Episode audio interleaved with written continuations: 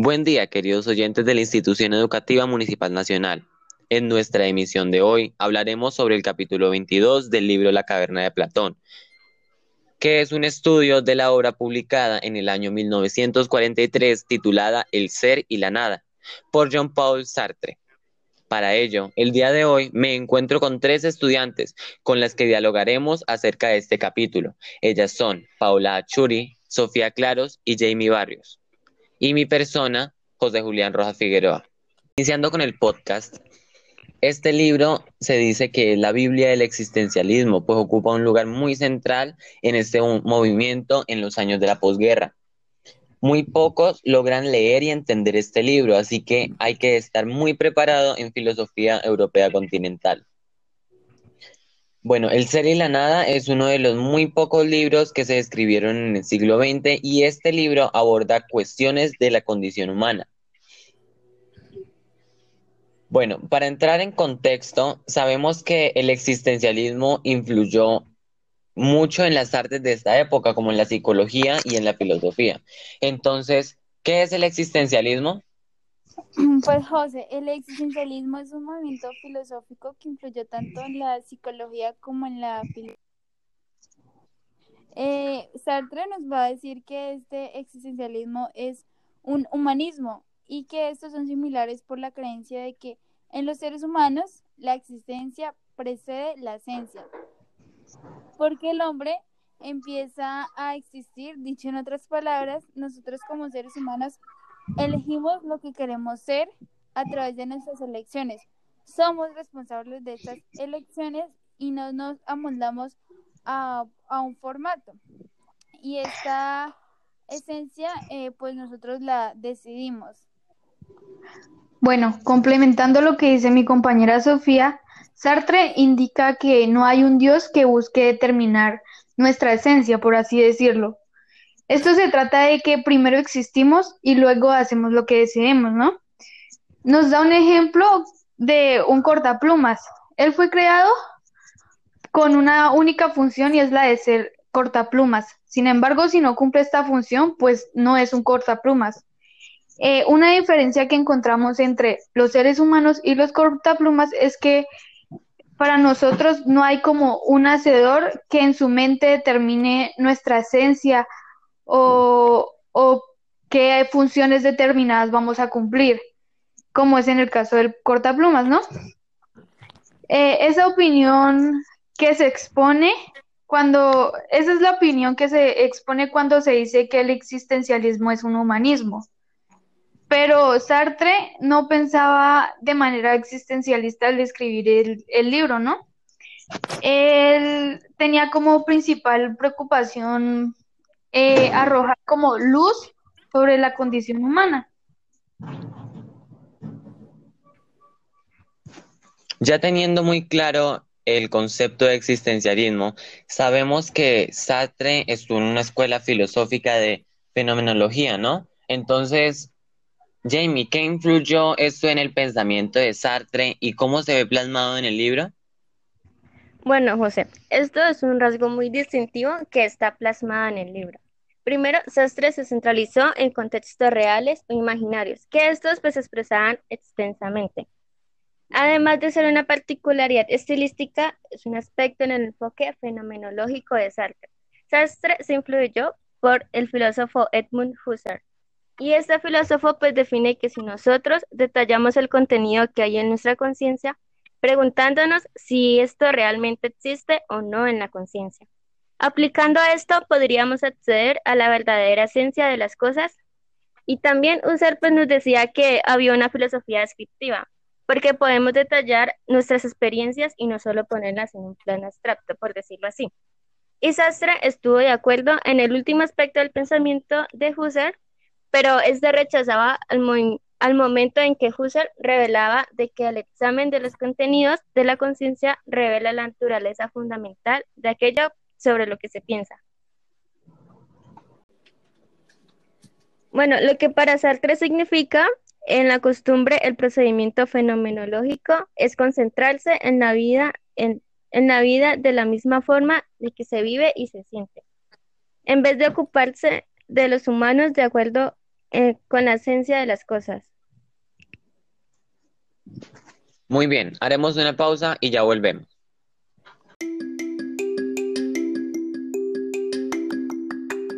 El COVID-19 es la enfermedad infecciosa causada por el coronavirus que se ha descubierto más recientemente. Tanto el nuevo virus como la enfermedad eran desconocidos antes de que estallara el brote en Wuhan, China, en diciembre de 2019. Se transmite cuando una persona enferma tose o estornuda y expulsa partículas del virus que entran en contacto con las personas con las que se tiene un contacto estrecho y su entorno. Recuerda que si tienes tos, fiebre alta, dificultad respiratoria, dolor de garganta, molestia muscular y cansancio, puedes ser portador de COVID-19. No te alarmes, quédate en casa y llama al 192 para atención médica.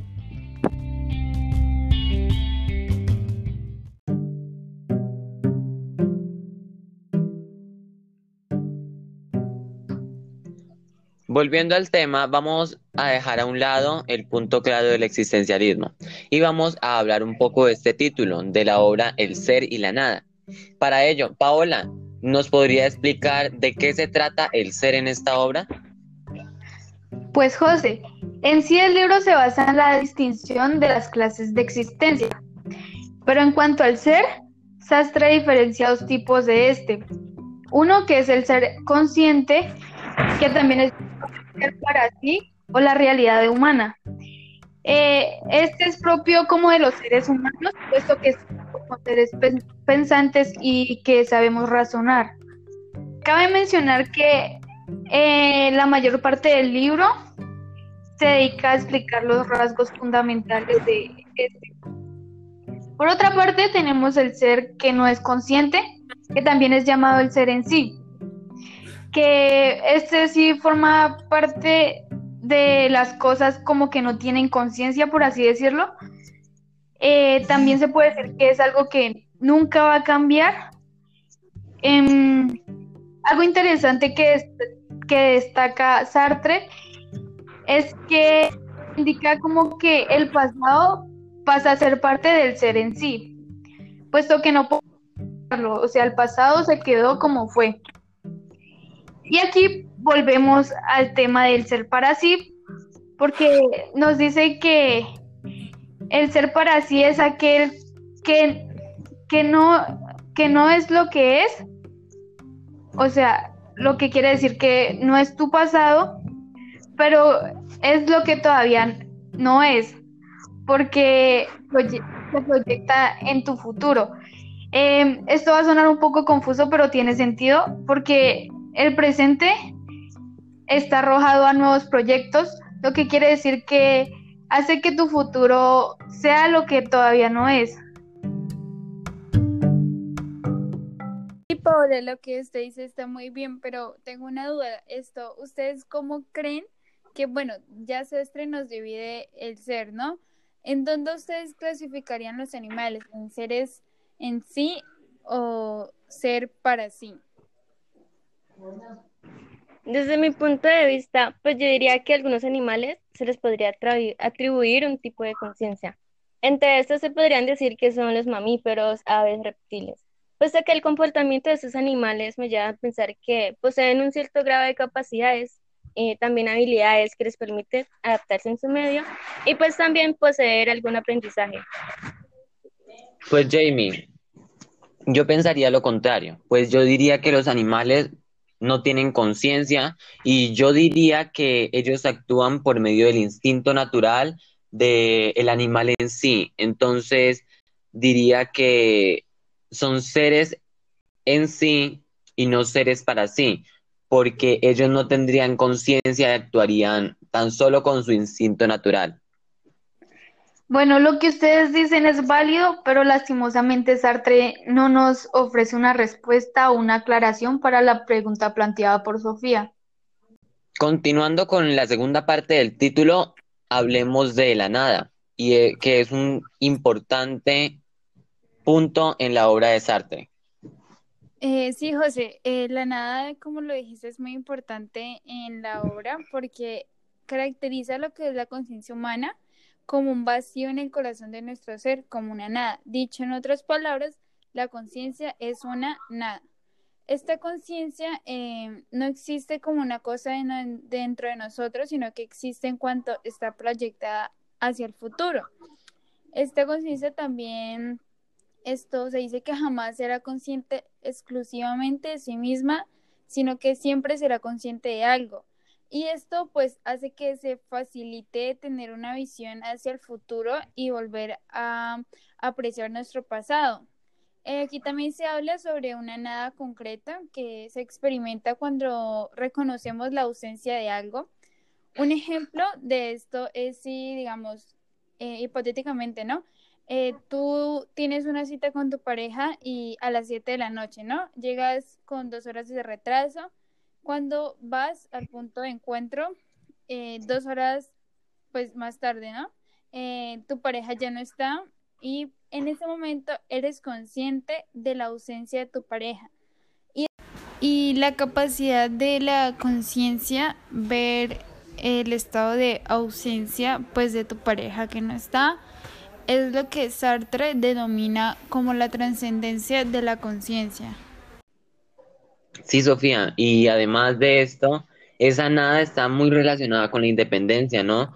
Pues ya que nuestra habilidad y nuestra aptitud para poder ver las cosas que no se hicieron y las que se podrían llevar a cabo, eh, dice Sartre que es lo que verdaderamente nos revela el mundo. Entonces, de esta manera, eh, somos presa de ese peculiar autoengaño que Sartre nos lo denomina la mala fe y que eso nos impide admitir la medida de nuestra independencia.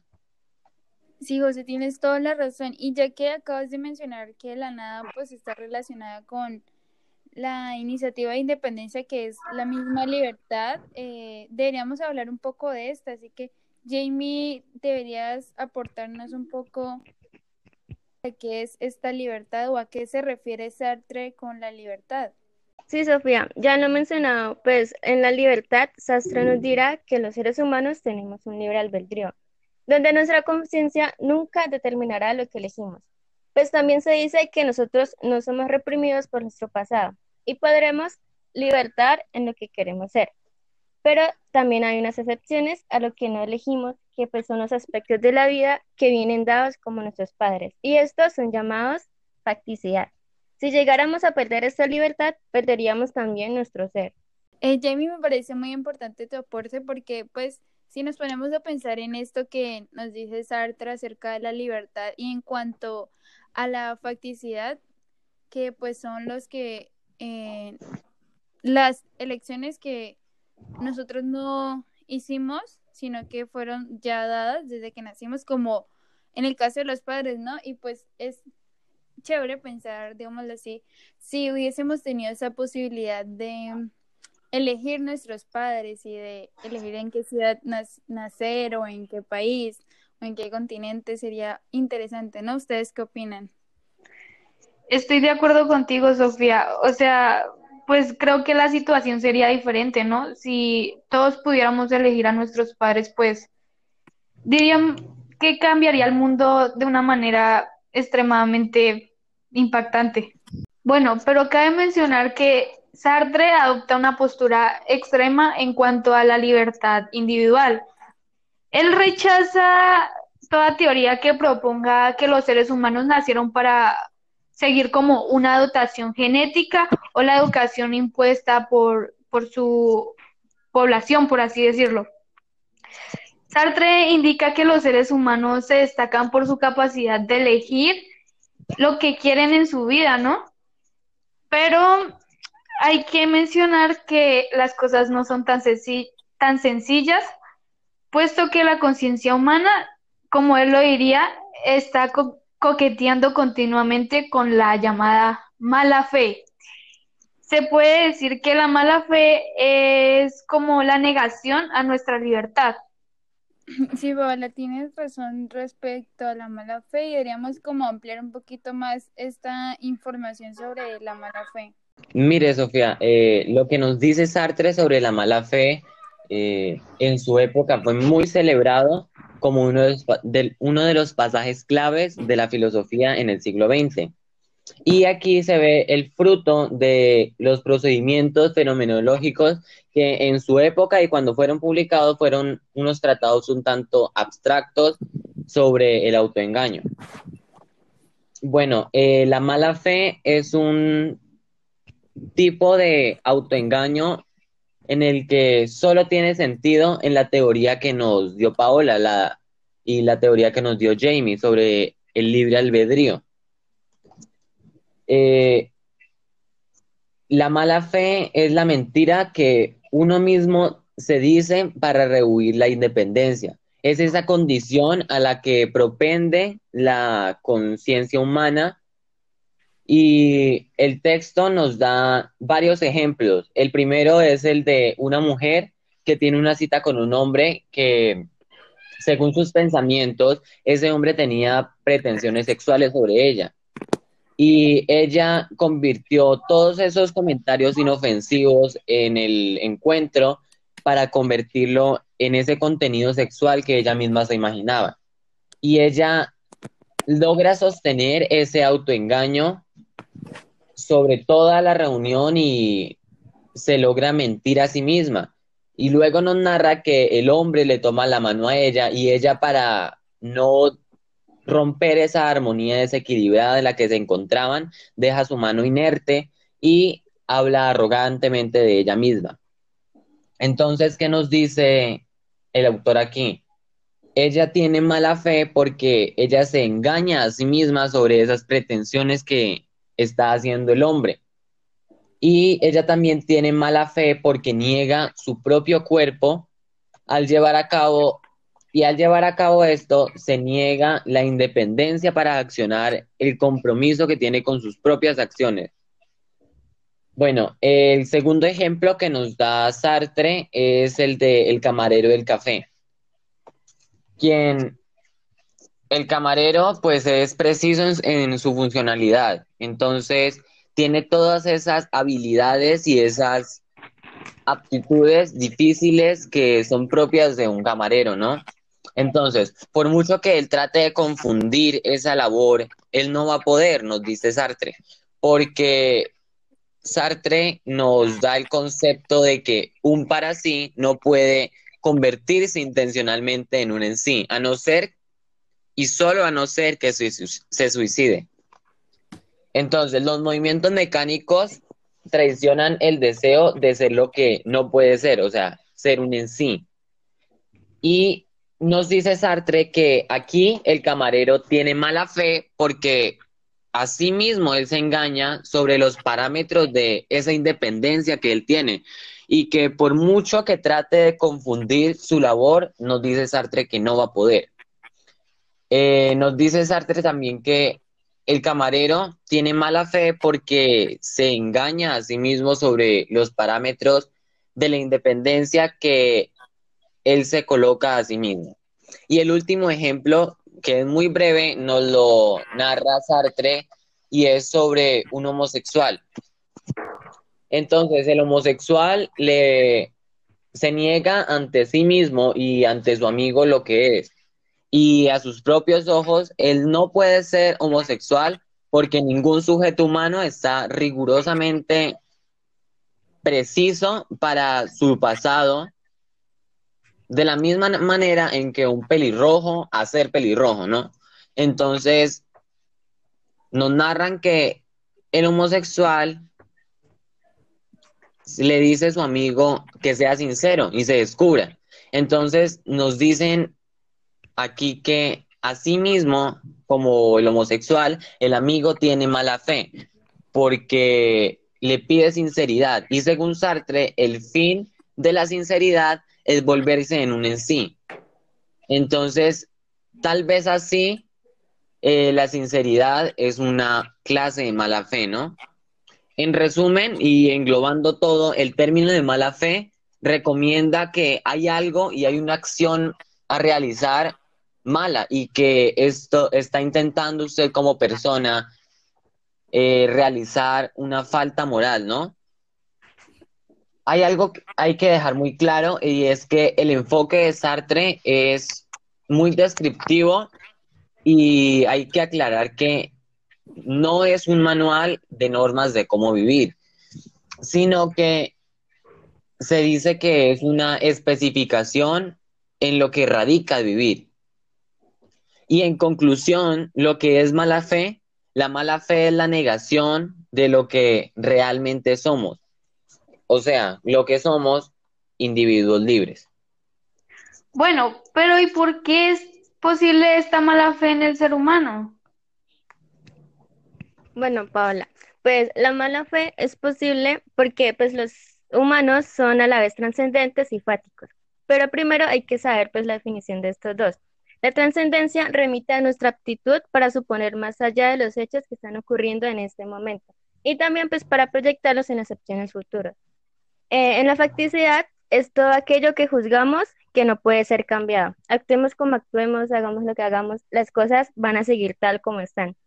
Incurrimos en la mala fe al sostener separadas nuestra trascendencia y nuestra facticidad, negando un aspecto de nuestra facticidad, como el ejemplo que nos mencionó nuestro compañero de la mujer de la cita, o bien completamente diferentes de nuestras acciones, como lo hizo el camarero del café. Somos, en cierto sentido, nuestras opciones, nuestra trascendencia. No lo que somos en este momento, sino lo que llegaremos a ser en un futuro. Y pues, no obstante, somos sencillamente nuestra facticidad. El producto de haber nacido, donde hayamos nacido, cómo nos, cómo nos educamos, el color de nuestro pelo, etcétera. Muchachos, ya teniendo pues claro un poco qué es la mala fe, ¿ustedes alguna vez han tenido mala fe?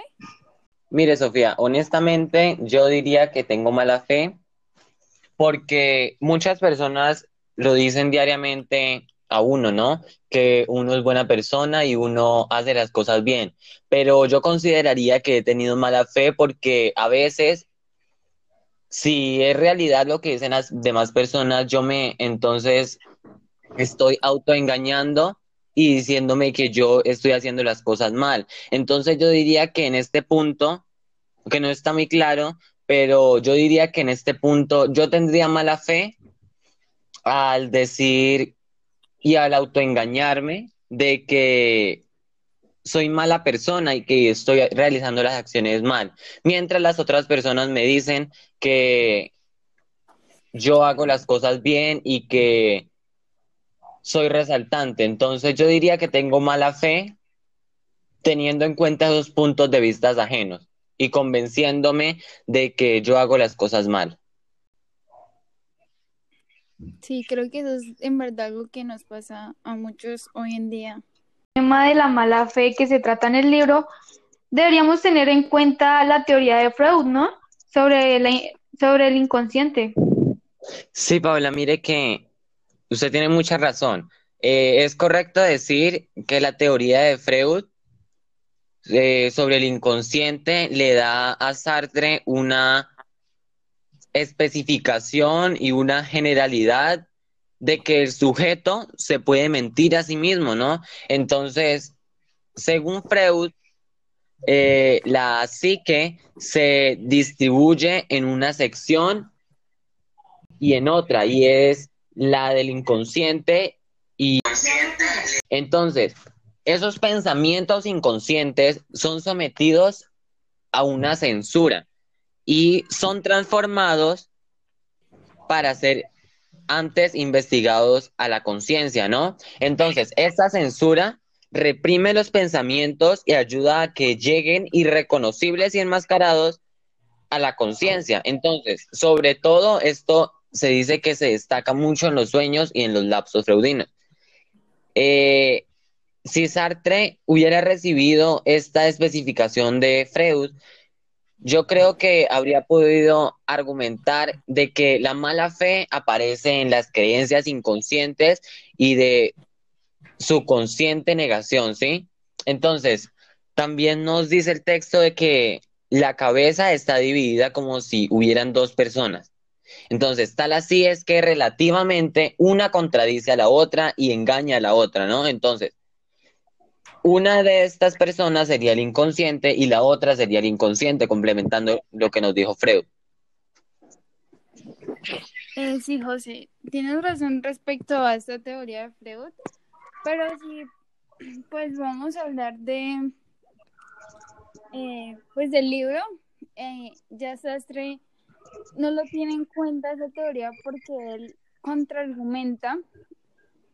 Está mencionando que si existiera esta censura, pues que dice Freud, ¿no? Que es quien, pues, en el inconsciente, como lo decía usted anteriormente, esto lo que hace es censurar o suprimir pensamientos que están en el inconsciente para que no vayan al, al consciente, ¿no?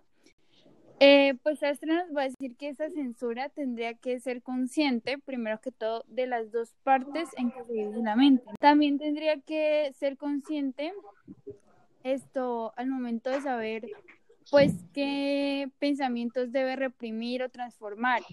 Y pues esto ya aquí se forma algo ilógico, porque entonces, si la censura se dice que está en el inconsciente, ¿cómo ver esta parte consciente en el inconsciente, ¿no? O sea, es como una paradoja que pues no cuadra, ¿no? Y aquí el freudiano pues es donde se encuentra en una situación pues absurda, porque pues si se está diciendo que la censura es consciente y que ella es la parte que pues como dije anteriormente suprime, transforma la pues los pensamientos, ¿no? De la parte inconsciente.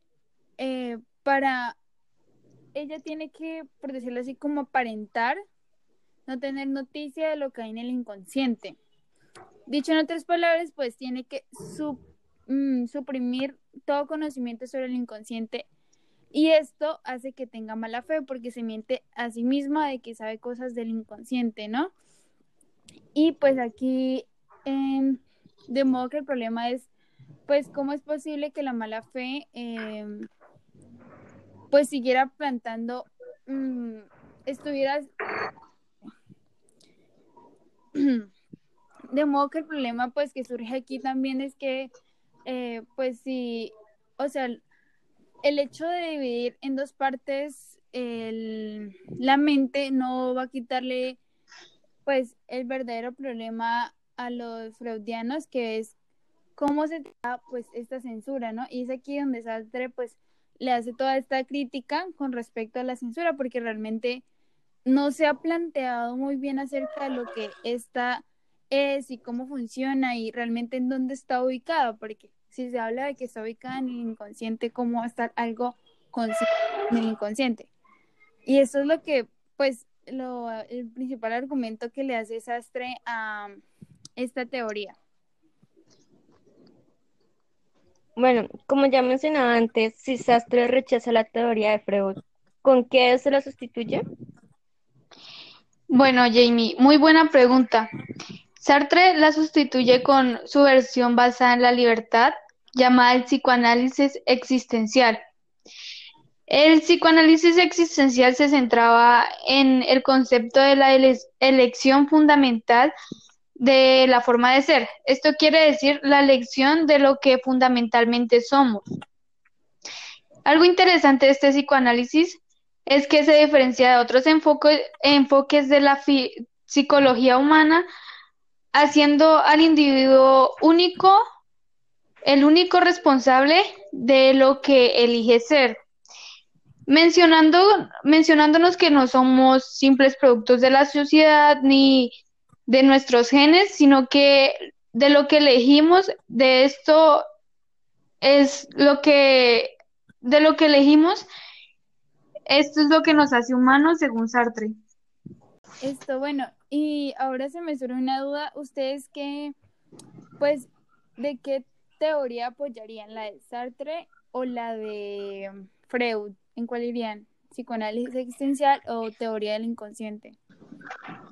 Bueno, Sofía, eh, en realidad yo creo que me iría más que todo por la teoría de Freud, porque si pensamos bien, la teoría de Sartre no es como muy lógica, puesto que, o sea, aunque ahí nos digan que tenemos opciones para elegir, siempre vamos a escoger una opción que es la que nos impone la sociedad, ¿no? Como que siempre entra, eh, tratamos de encajar en la sociedad como para ser aceptados entonces eso hace que nosotros siempre como que actuemos como la sociedad quiere que actuemos y tomemos las decisiones que la sociedad quiere que tomemos.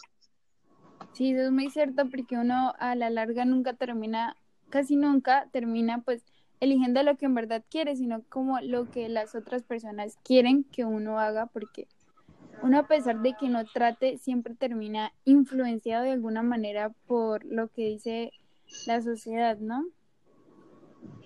Tienes razón.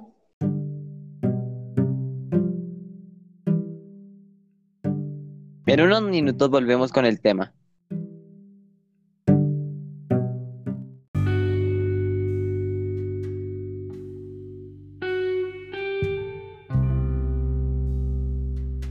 Pues primero que todo hay que resaltar que en esta canción de que debemos ser muy pacientes, debemos esperar y debemos ser fuertes durante este problema por el cual está pasando el mundo. Así que la recomendación es que cada uno de nosotros seamos fuertes y aprovechemos este tiempo para que podamos conocer y entender lo que verdaderamente es la vida y disfrutar la vida.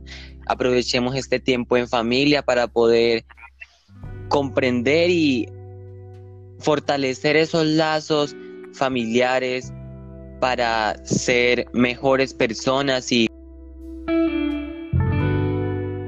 ahora hablaremos un poco de las emociones que tratan el libro. Estaría bien empezar con la vergüenza. Bueno, antes que nada, José, muy lindas palabras las que acabas de decir, estoy totalmente de acuerdo. Y por otro lado, la vergüenza. Bueno, la vergüenza es la emoción que va a llamar la atención de Sartre debido a que a lo que revela de las relaciones entre personas, es decir, cómo, cómo es el impacto de las personas sobre nuestra conciencia, siendo más perceptible cuando somos observados. Esto quiere decir que el ser visto por alguien me obliga a ser consciente de mí, de mí mismo como objeto de vista por alguien. Y aquí nos dan un ejemplo que... Y aquí nos dan un ejemplo que puede ser como de una persona que está llevado por los celos sumergido en sus pensamientos y su único interés es saber qué pasa al otro lado de la puerta. Destacando, como ya lo dije anteriormente, que está sumido por sus pensamientos, no se da cuenta de que alguien lo está observando, sino que se da cuenta en el momento en el que escucha pasos. Finalmente, dominado como por la vergüenza al darse cuenta de que alguien lo está observando y finalmente como siendo consciente de lo que está haciendo y de como un objeto de observación. Bueno, teniendo en cuenta este punto que nos da Paola y que obviamente como personas todos hemos sentido vergüenza, ¿ustedes estarían de acuerdo con lo que dice Sartre sobre la vergüenza? Pues mira, José, que yo la verdad sí estaría de acuerdo porque creo que suele pasar siempre que, pues, te da vergüenza, ¿no? Que estamos haciendo algo así concentrados, o sea, algo raro diría yo, que siempre pasa. Esto, y alguien se queda viéndonos o si alguien se nos se queda viendo y no al darse cuenta, como en el ejemplo, ¿no? Uno siente que o se siente pena demasiada y siente vergüenza y que es como un trágame tierra que supongo que a muchos les ha sucedido y estoy completamente de acuerdo con Sastre porque uno se siente dominado por ese sentimiento y además esa emoción, perdón, y además eh, uno se siente como un objeto más de los que hay pues en el entorno, ¿no? Bueno, claramente todos hemos sentido esta emoción y yo digo que no es para nada agradable, pero pues es lo que hay, ¿no? Como que ya hace parte de la vida diaria. Y creo que esto va un poquito entrelazado con que nos importa lo que diga la sociedad de nosotros, ¿no? Porque, o sea, al ser observados sentimos que estamos haciendo como las cosas mal y eso nos hace como dar vergüenza o pena, o como lo decía mi compañera Sofía, que queremos decir como trágame tierra. Entonces, pues sí creo que tienen como una, un tipo de relación. También eh, en el libro se toca el tema pues del amor, ¿no? Que para Sartre nos va a decir que es el peligro de que perdamos nosotros nuestra libertad y que también lo, lo va a definir como una especie de o clase de conflicto entre lo que la lucha por dominar al otro o que el otro no nos domina a nosotros. Sin embargo, también nos dice que puede ocurrir el caso en el que el amante eh, no se limite a querer la posesión, sino que quiera sentirse deseado, querido, que la otra persona lo ame. Y para ese y para que eso suceda, pues necesita que el amado sea libre. Bueno, con respecto, añadiéndole a lo que dijo mi compañera, ese juego de dominar uno al otro puede conducir al masoquismo, puesto que es algo que se define como el hecho de desear ser un objeto para la otra persona. Por otro lado está el sadismo, que este se transforma, que este transforma a otra persona como carne, ver a otra persona solo, solo como un cuerpo o para sentir placer. Sí, claro, complementando lo que dice Jamie, hay muchas personas que caen en el masoquismo, pues creyendo que esa pareja o esa otra persona con la que conviven van a cambiar, ¿no? Y a veces caen en este punto en el que el dolor ya no importa, sino que se centran en que la otra persona algún día va a cambiar, ¿no? Entonces esto es un poco duro para esas personas a las, en las que caen en esta acción. Hablemos un poco de la muerte. Para ustedes, ¿qué es la muerte? Bueno, pues para mí la muerte es como una oportunidad de tener una vida eterna. Pues depende, ¿no? Si la persona no fue obediente a los estatutos de Dios, pues será la muerte eterna. Eh, para mí, eh, la muerte es como la finalidad de un ciclo en la tierra, ¿no? Un ciclo terrenal. Y que a su vez es la iniciación de un ciclo eh, eterno que ya sea tanto en el paraíso si tuvimos buenas acciones o en el infierno si hicimos malos actos durante nuestra estadía en la tierra. Bueno, muy buenos puntos de vista, pero todo lo que ustedes dijeron ah, para Sartre era erróneo. Él piensa que la muerte es absurda y que no significa absolutamente nada. la muerte, según eh, te priva de tus posibilidades, que como que te arrebata lo que te hace un ser humano, o sea, tu capacidad de proyectar un futuro. Sartre indica que al morir pasamos a ser, como él lo dice, presa de vivos, es decir, que mientras tú estás vivo, pues tienes el control de tus acciones y pues tú eliges tus acciones, pero al morir tus acciones pasan a ser interpretadas por otra persona haciendo lo que ella quiera como con tus acciones. Bueno, ustedes, ya que Paola pues nos mencionó respecto al tema de la muerte y el punto de vista de Sartre, ustedes, pues aún analizándolo y reflexionando, en sí tiene cierta razón, ¿no? Porque en cuanto digamos a lo de las a lo que nos dice acerca de los actos que nosotros hicimos en vida y que pasan a ser malinterpretados cuando nosotros morimos, porque eso pasa muy a menudo, ¿no? De que cuando las personas se mueren empiezan a decir que, ay, sí, es que él hizo tal cosa y lo hizo y eso suele pasar mucho, ¿no? ¿Ustedes qué opinan?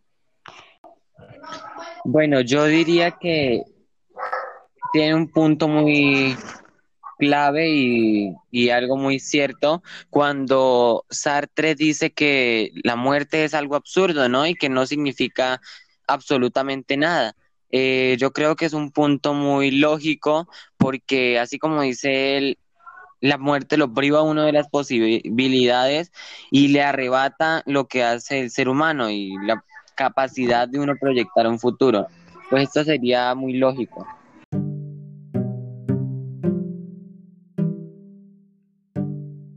Ya volvemos con el tema e iremos a una pequeña pausa.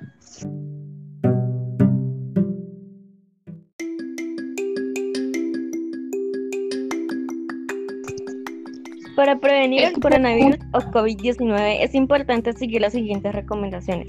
Lave sus manos frecuentemente durante el día. Use tapabocas si tiene tos, fiebre u otros síntomas de resfriado. Si está con personas con gripa que no tienen tapabocas, úselo usted. Estornude en el antebrazo o cubriéndose con pañuelos desechables, nunca con la mano. Evite asistir a sitios de alta afluencia de personas si tiene tos, fiebre, secreción nasal y otros síntomas como dolor de garganta, dolor de cabeza o dolores musculares. Ventile los espacios de la casa y oficina.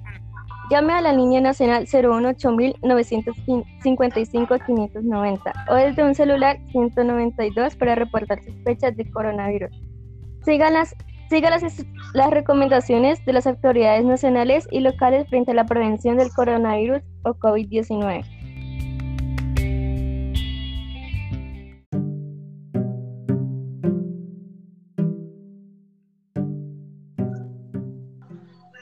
Muy bien. Enfocándonos respecto a la crítica de la obra que hace Nigel Warburton, que es el autor de La Caverna de Platón, ¿usted qué opina, eh, señorita Paola?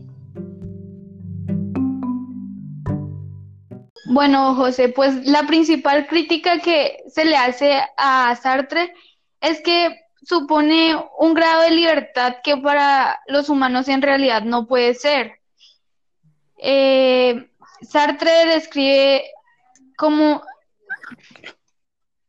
como si se tuviera muchas opciones para elegir en este mundo, como si fuera posible, como si fuera posible sobrepasar las limitaciones de la educación o la sociedad. Cuando en realidad, pues, nuestras acciones se basan en lo que somos y en nuestra situación. Cabe mencionar que Sartre se centra como mucho en la elección del individuo, dejando a un lado el contexto social. Mucha gente como que no puede darse el lujo, por así decirlo, de elegir libremente porque siempre va a haber ya sea presión social, política o económica en la que pues el ser humano se va a ver afectada.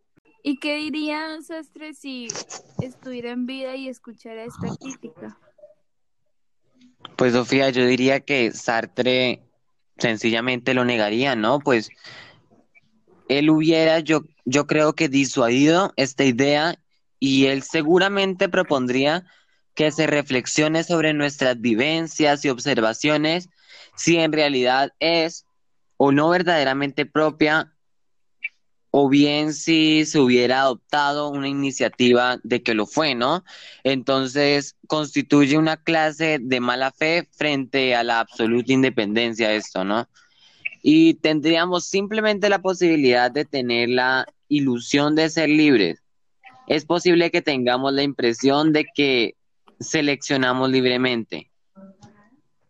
Bueno, por otro lado, Nigel también critica el exceso del pesimismo de Sartre bueno, pues como bien se afirma, el régimen desastre que hace sobre la libertad humana puede ser muy, muy optimista, pero su especificación de las relaciones humanas es increíblemente pesimista.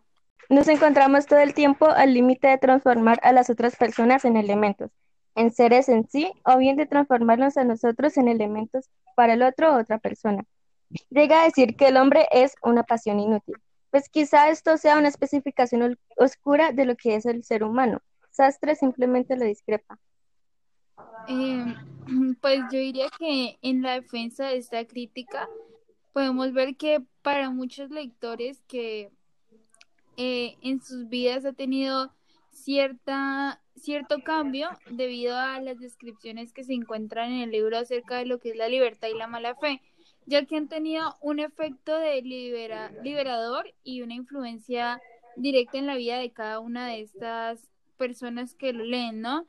Y que tratan de, lo que hace el libro es como que ellos traten de buscar eh, lo que quieren realmente en su vida y que traten de conseguirlo. Esto eh, ya Nigel nos se finaliza el capítulo 22 de la caverna de Platón. Esto es todo por hoy. Gracias por escucharnos siempre en nuestra querida comunidad educativa municipal nacional. Daremos por finalizado el podcast con esta frase que engloba el tema central del libro del que hemos estado hablando, El ser y la nada.